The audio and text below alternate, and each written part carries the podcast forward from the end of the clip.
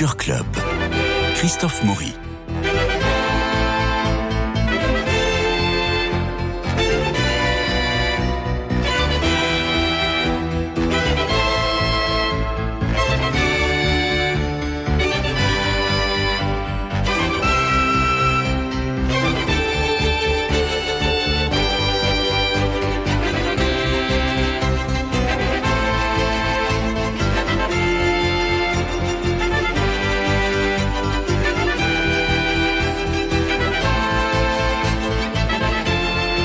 Les gars, on tient bien parce qu'on est filmé, on est en direct sur YouTube.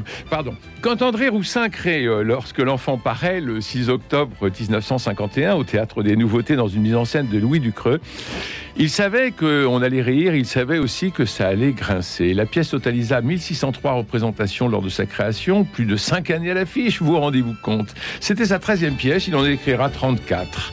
Il meurt en 1987, tout immortel qu'il fut.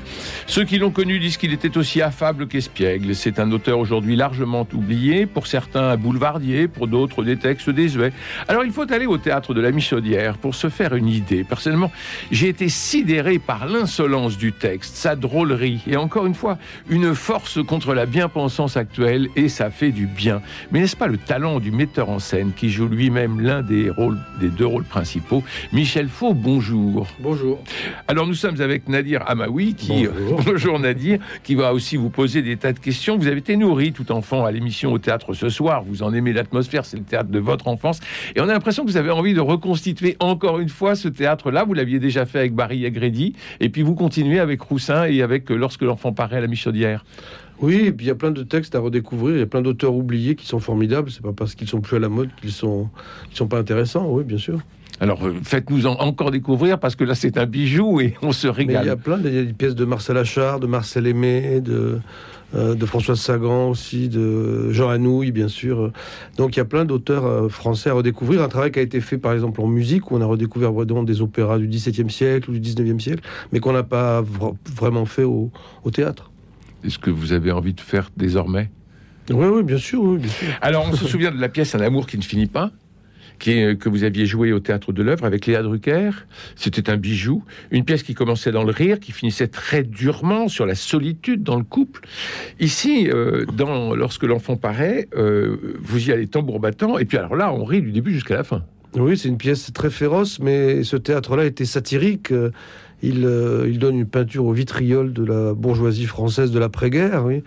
Et ça résonne avec aujourd'hui, mais je suis content qu'il y ait du monde dans la salle parce que ça montre que les gens s'intéressent aussi à, ce théâtre-là et que cet auteur, André Roussin, a traversé le temps comme un auteur classique et qu'il n'est pas plus désuet que Tchékov ou Marivaux. Oui, enfin c'est plein parce qu'on vient vous voir, vous, Michel Fou, et puis Catherine Fro, et puis le tandem que vous faites tous les deux. C'est surtout grâce à Catherine que j'ai pu monter cette pièce, parce qu'il y avait beaucoup de gens qui me disaient mais ça, va, ça va intéresser personne, et, et la salle est pleine, donc je suis très très fier de moi.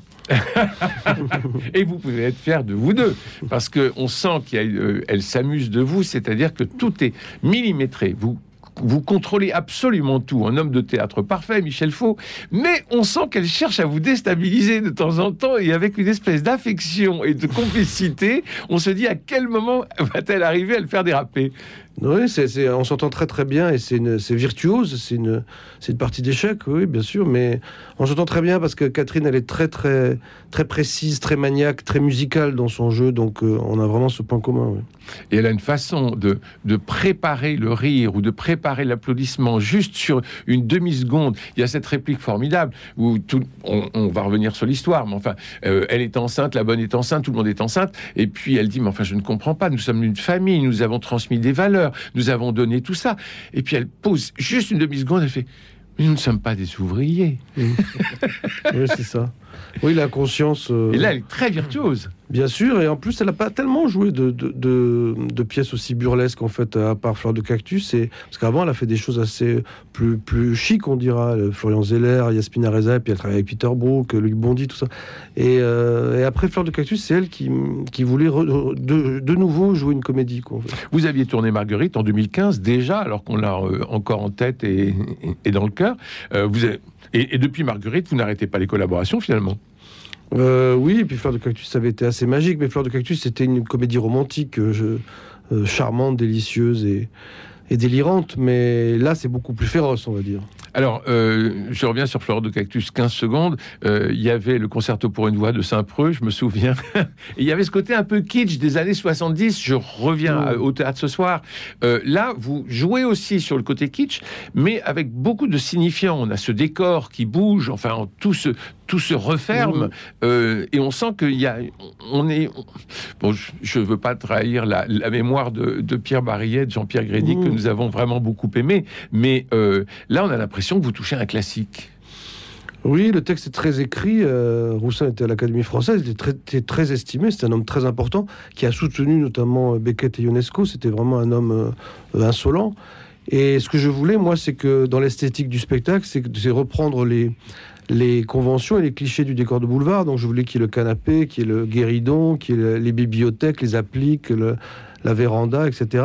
Mais je voulais que ce soit un décor de cauchemar. Donc en effet, il se déforme, il se resserre et c'est un peu un décor de boulevard sous, sous acide, on va dire. Et pourtant, on rit jusqu'au bout. Oui, oui, à la mais- différence de la, de la- de- de la précédente pièce de Roussin que vous avez Mm. montée, là, on rit jusqu'au oui bout. la- la précédente pièce parlait de l'amour platonique et elle était beaucoup plus mélancolique, oui. Mais c'est un auteur passionnant. Nadir Amaoui. Oui, donc j'ai vu cette pièce il y a quelques semaines et j'ai passé vraiment un excellent moment. C'est vrai que j'avais vu, euh, comme tu en parlais Christophe, Un amour qui ne finit pas, qui était vraiment un autre style euh, d'André Roussin. J'ai vu Fleur de, Cactus aussi, donc c'est vraiment là que j'ai découvert votre duo euh, avec Catherine Fro que j'avais beaucoup aimé. Et là vraiment dans dans Lorsque l'enfant paraît. merci, pardon. Dans Lorsque l'enfant paraît, ça va encore plus loin.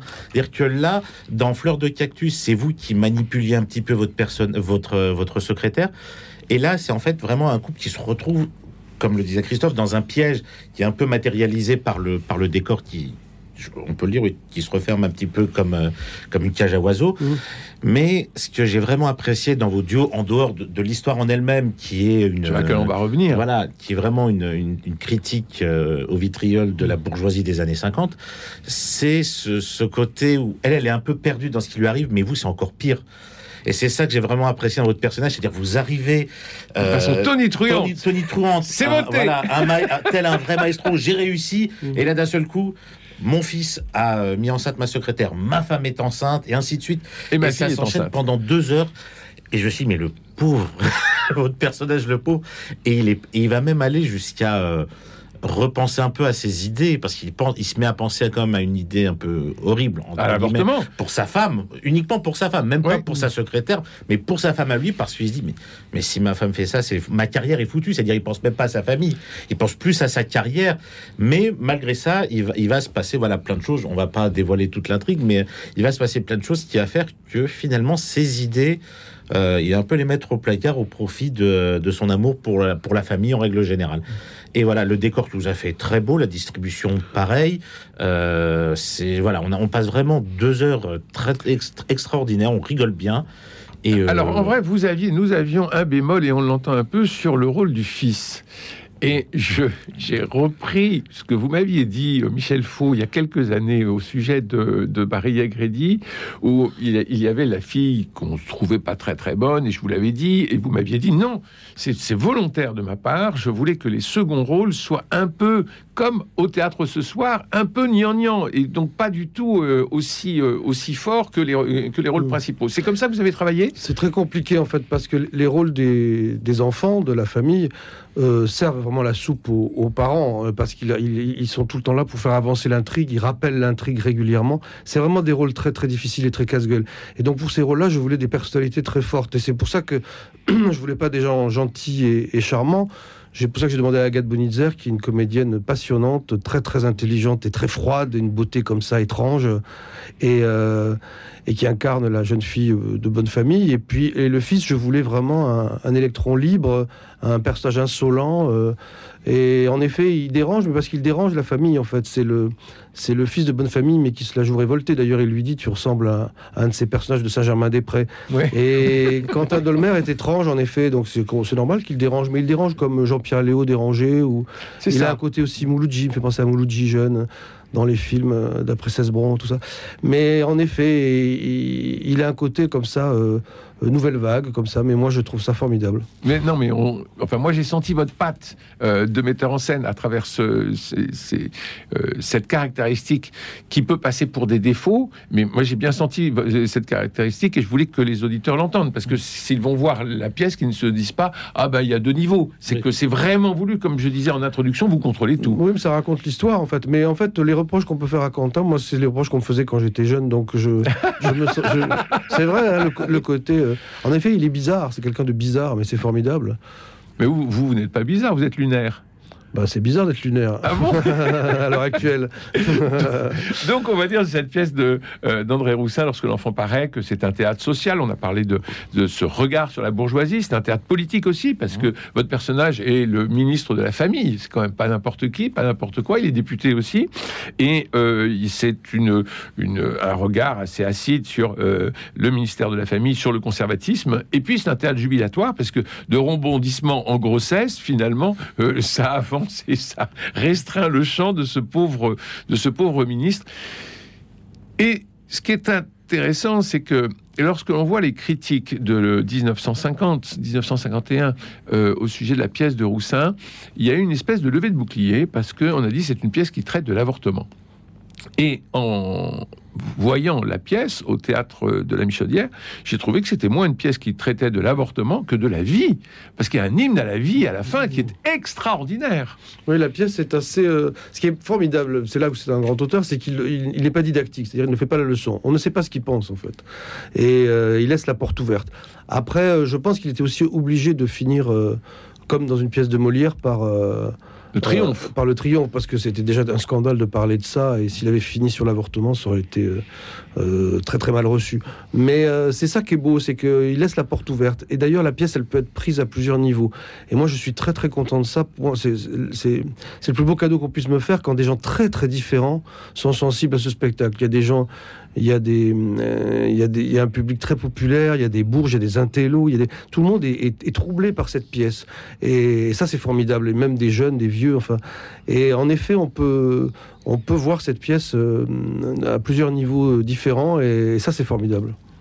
Et vous, vous avez voulu cette interprétation du verre à moitié vide, à moitié plein? Ah oui, oui, moi j'aime pas du tout les spectacles didactiques qui, qui donnent des réponses. Je préfère les, les spectacles qui, euh, qui cultivent le mystère et qui interrogent surtout. Bon, alors sans spoiler, on va quand même raconter un peu l'histoire. Vous êtes ministre de la Famille, vous êtes député, vous revenez euh, tout content parce que vous avez fait voter enfin la loi pour la fermeture des maisons closes et euh, contre l'avortement. Et puis vous apprenez que votre femme est enceinte, que votre fille qui va se fiancer dans un grand mariage au mois d'avril est enceinte, que votre fils a engrossé votre secrétaire. Et en fait, c'est la bonne aussi qui a trouvé le temps. On ne sait pas comment. Si, si, on le sait parce qu'elle le dit. elle le dit. Et, et la manière dont elle est tombée enceinte, c'est juste extraordinaire quand elle le raconte. Je ne dirais pas, mais c'est juste extraordinaire. Donc vous êtes le seul coq finalement de ce poulailler, Mmh. euh, avec euh, votre petit con de fils, puisque vous le traitez de petit con, je crois, à un moment, Bougre de con. bougre de con, euh, et, et finalement il y a- il y, a des enfants qui poussent de partout. Euh, Oui, ça devient, c'est ça qui est formidable. C'est que c'est pas un théâtre réaliste, c'est un théâtre surréaliste. Ça devient du, du Alfred Jarry ou du Jean-Christophe Averti, quoi. D'un seul coup, il y a des bébés qui sortent de, qui tombent du ciel comme ça. Ah et lui, il essaie de sauver la situation. Il essaie d'être un héros, et en fait, il n'y arrive pas du tout. Il est empêtré dans ses contradictions, dans, dans la langue de bois euh, politique qui, elle, euh, est immortelle et résonne toujours aujourd'hui. Et, euh, et par contre, la, la femme hein, que joue Catherine Fro, elle, elle est euh, aveuglée par, dans sa naïveté. Mais c'est vraiment un personnage de. Moi, j'ai eu des gens dans ma famille qui étaient comme ça. C'est vraiment la, bourgeoise française, mais ça existe encore, je pense, qui ne fait rien de la journée. Quoi. Ça rejoint Eda Gabler ou Madame Bovary. Quoi. Mais je me souviens, moi, j'avais dans ma famille, j'avais une tante qui faisait du canevas toute la journée. Donc euh, voilà, c'était, elle faisait que ça. Ses, enfants étaient en pension. euh, Et donc, c'est ce no man's land, comme ça, c'est cet égarement, comme ça, qui, qui fait qu'elle tombe dans les pires poncifs et, et les, impasses les, plus ridicules. Quoi. Et en même temps, elle se raccroche à lui complètement. Elle se raccroche à. Alors, elle, elle est prise par son autorité à lui, parce que c'est quand même le, c'est c'est quand même le pater familias de Molière. hein. Oui, bien sûr. bien Euh, sûr. qui, est, qui est dingue Mm. euh, et qui euh, euh, et qui euh, euh, Manipule manipule un peu tout le Bien monde sûr. et qui est, à Molière. ouais. euh, mais complètement. Enfin, Mm. c'est le euh, c'est le dompteur dans, c'est le dompteur dans la cage. Sauf que Mm. ce sont pas des tigres, ce sont des poules. Mm. Donc c'est un peu plus Ou des lapins. Ou des lapins. Ou des Ouais. lapins. Et puis elle, ce qui est, ce qui est beau, c'est qu'elle est totalement soumise, évidemment, mais après, elle, deve- elle devient de, pire en pire, elle devient monstrueuse, elle devient un monstre, quoi. Elle a des tirades dignes de, Thomas Bernhardt, quoi. C'est vraiment la, méchanceté, les, plus bas instincts qui se, qui, qui se développent. Alors à regarder euh, tous les rôles et toutes les mises en scène que vous avez euh, à votre actif, Michel Fou, on est surpris du sérieux de vos prises de rôle, des rôles parfois euh, euh, très lourds. Je pense, je pense à Monterland, Mm. euh, je pense à Molière, Racine, et puis furieusement déconnant. On attend toujours que vous repreniez votre cabaret. C'est pas un cabaret, c'est un récital. Votre récital, pardon. c'est prévu? Non, mais j'aimerais faire quelque chose de, dans ce style-là, mais avec une forme différente, en fait. C'est le sérieux qui vous autorise tout? Euh, c'est de, me battre contre le sérieux. ouais. Oui, mais c'est le sérieux avec lequel vous, vous, vous, vous faites votre métier. Oh, c'est pas du sérieux, parce que moi je déteste le tas de sérieux. Non, c'est la, la, la profondeur et la gravité, on va dire. ouais. Vous donnez le sentiment, et de façon remarquable dans cette comédie, que vous contrôlez tout. À quel moment de la pièce ça peut vous échapper? Il y a un moment où vous sentez que ça peut vous échapper? Comme comédien ou Ouais, comme, euh, comme en comédien. scène? Ah oui. Euh, je joue avec le feu en fait, mais c'est ça qui est formidable. Mais la partition est tellement compliquée, c'est quand même très très compliqué euh, d'apprivoiser ce texte. Il est très écrit. Il y a des, des, co- des contrastes très très violents. Il y a des virages à prendre. Et donc, euh, on est toujours un peu en danger, toujours un peu sur le fil, alors qu'on joue depuis 40 fois là. Mais avec Catherine, on se dit c'est vraiment très très difficile. Le, parcours est, il y a des embûches, il y a des. Donc, je suis, moi, je me mets en danger tout le temps et je sais pas si je réponds à la question. Euh, donc, euh, en effet, j'ai peur tout le temps de pas euh, réussir, mais c'est ça qui est formidable avec le théâtre et quand on joue longtemps, comme c'est le cas là, c'est qu'on veut toujours revenir le lendemain parce qu'on n'est jamais totalement satisfait de ce qu'on a fait. Quoi. Et en même temps, il, y a tout, il se passe toujours à un moment donné quelque chose d'assez magique quand on entend cette salle de gens qui ne se connaissent pas, qui rient exactement au même moment, tous ensemble. Oui. C'est toujours très très bouleversant. Oui, mais vous savez lancer une allumette sur un public. J'essaye, mais parfois ça marche pas. hein, C'est vrai Ouais, ouais. Parce qu'on sent que vous avez une espèce de colère contenue comme ça et, et qui vous fait rire vous-même. Vous êtes au deuxième ou au troisième degré. Et, c'est- et le texte qui arrive dessus, on se dit, mais il va mettre le feu. Et effectivement, vous mettez le feu, Michel Mm. Faux. Oui, mais parce que moi j'aime quand le théâtre n'est pas réaliste, n'est pas quotidien, c'est du, c'est du figuratif que je fais. Quoi. Et ça permet aussi un certain cabotinage très maîtrisé et euh, qui correspond aussi à l'esprit du théâtre de ce Au style, soir au et au style, style. au style Mais c'est ça qui est beau avec euh, Catherine Fro, c'est qu'elle, euh, c'est un grand clown, mais de façon très très euh, secrète et et, euh, et méticuleuse aussi. Donc c'est ça qui est, qui est beau. C'est pas la grosse cavalerie, oui, en effet. Nadir, vous vouliez ajouter quelque chose? Euh, oui, il y a un autre personnage euh, qui intervient dans cette histoire, qui a une tirade et une, une mentalité qui, euh, qui m'a fait rire comme c'est pas permis. C'est celui qui joue votre papa Mm. dans la pièce, qui Il est arrive. formidable. Maxime Lombard, voilà, qui arrive et qui dit oui, mais quand une femme passe un certain âge, un enfant, on sait que ça vient pas du mari. Il vient, vous venez d'apprendre quelques minutes avant que vous allez être papa. Elle dit, mais mon Dieu, qu'est-ce qu'il Comment il va s'en sortir Et là, il regarde ça, il fait dis rien, dis, dis rien, surtout dis rien. Et c'est là qu'il va, qu'il va penser à l'idée la plus euh, horrible entre guillemets. Et au fur et à mesure, on avance dans la pièce, on se dit, mais en fait, on se demande si c'est vraiment son père, parce que vous avez lui et vous n'avez pas, enfin, votre personnage et, et son père n'ont pas du tout la même mentalité. Et c'est vrai, quand vous dites, elle devient un monstre au fil du temps. Moi, j'ai en tête cette tirade où euh, vous essayez de vendre à tout prix le mariage de votre fils avec sa secrétaire, que elle, elle en veut absolument pas. Et vous dites, oui, mais sa famille vient d'un tel truc. Et je crois qu'elle finit par. Finalement, elle est très bien, cette fille. Oui, alors qu'elle a fait une tirade de 5 minutes. Oui, parce qu'elle est russe, la secrétaire. Voilà, parce qu'elle Mm. est russe. Et elle, elle fait une tirade de 5 minutes où elle veut absolument pas de cette fille dans votre famille. Vous dit, oui, mais elle vient de tel. euh, Elle a été immigrée, elle devient de bonne famille. hein. Oui, voilà. Et là, en, en un claquement de doigts, le ton change. Et elle dit Bon, bah d'accord, elle est très bien. Elle est très Comme bien dans la vie, quoi, en fait. Mais euh, le, le- le père, je pense, ressemble euh, à ce qu'était, d'après ce que m'a dit la famille de Roussin, à ce qu'était André Roussin. Il y avait un côté comme ça, un art, euh, un art de droite, comme ça. euh. Il, son discours est assez subversif en fait. Il est terrible. Ouais. Et, Parce et- et il dit d'ailleurs à un moment donné, c'est très beau parce qu'il dit euh, Je parle vite parce que j'ai peur que la mort euh, m'empêche de dire ce que j'ai à dire. Et puis il dit aussi euh, Je suis un vieux clown. Donc en fait, il dit Tout ça est une farce, quoi, comme, comme Falstaff Oui. dit ça à la fin. Mais. Et euh, donc c'est un discours assez punk en fait. Euh, il est beaucoup plus punk que son fils, oui bien sûr. Oui, il est plus proche de ça son arrive, ça, petit-fils. parfois. Il est plus proche de son petit-fils Bien que sûr, de son fils, sûr, en fait, euh, dans, la, dans, sa, dans sa mentalité. Mmh. Et il est terrible ce père parce que euh, qu'est-ce qui scelle la, la bourgeoisie et la famille bourgeoise? C'est le patrimoine.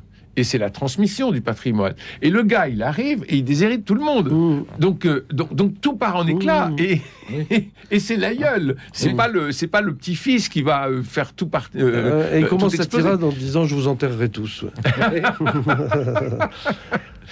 ouais. C'est une scène c'est c'est une scène formidable. Euh, c'est un peu le c'est un peu le dîner de Noël que, que beaucoup pourraient Oui, sûr, ça, pourraient vivre. Où il y a un discours absolument terrible et tout le monde est comme ça. Tout le monde se regarde en chien de faïence, mais personne dit un mot. Se dit, mais jusqu'où il va aller? Et il va quand même, oui, très loin. Mmh. Il y a que les petits enfants qui se regardent en disant, il y a quelque chose à, il y a quelque chose qui est bon pour nous dans, son, dans ce qu'il veut raconter. Bien sûr, bien sûr. Il est horrible. ce- Enfin, il est pas horrible ce père, mais c'est pendant toute cette scène-là, c'est ça qui est extraordinaire aussi, c'est que le rire n'est pas forcément dans les mots, il est aussi dans le dans ce qui est transmis dans le visage. Mm. Et pendant cette scène-là, pendant que le père parle, votre visage et celui de votre femme, qui se plus il parle, plus le- les deux visages se décomposent. on l'écoute plus, on vous regarde vous, mais et on rit juste de ça en fait Mmh. juste de la situation que vous êtes en train de vivre, vous doublement dans vos têtes, mais et ça apporte vraiment. Et ça, je l'avais déjà remarqué dans vos spectacles précédents, c'est-à-dire que vous ne véhiculez pas le rire que par les mots, vous le véhiculez aussi par les, euh, par les, par les visages, par, par des, je dirais pas par des mimiques, parce que c'est pas forcément des mimiques, mais c'est des réactions uniquement, euh, uniquement physiques. Oui, oui. Et c'est très très drôle. Je pense qu'il faut qu'il y ait les deux. Bien le, sûr. Le, le texte est très important. Je le mets toujours au premier plan et je je contourne jamais le, le texte. Je le prends de front. Mais en effet, moi je suis, moi je trouve ça très beau la grimace. En fait, quand le visage se déforme Mhm. par le sentiment. C'est, c'est pour moi la grimace, c'est, c'est comme la caricature. C'est très noble. C'est comme les dessins de Daumier ou de Reiser. C'est pas du tout Mhm. euh, péjoratif. Et en effet, il y a cette parce qu'en plus dans la vie, il y a beaucoup de gens qui font des grimaces quand vous regardez les gens dans Oui. la rue ou dans le resto, au restaurant ou dans le métro. Et, euh, et souvent, on s'interdit, on dit non, non, ne fais pas trop de grimaces, etc. Mais c'est pas vrai, c'est c'est très beau, justement. quand le... C'est comme un masque, en fait. Oui, tout à fait. oui. Oui, mais ça c'est tout le travail du clown. Et vous, vous avez trouvé votre clown très jeune.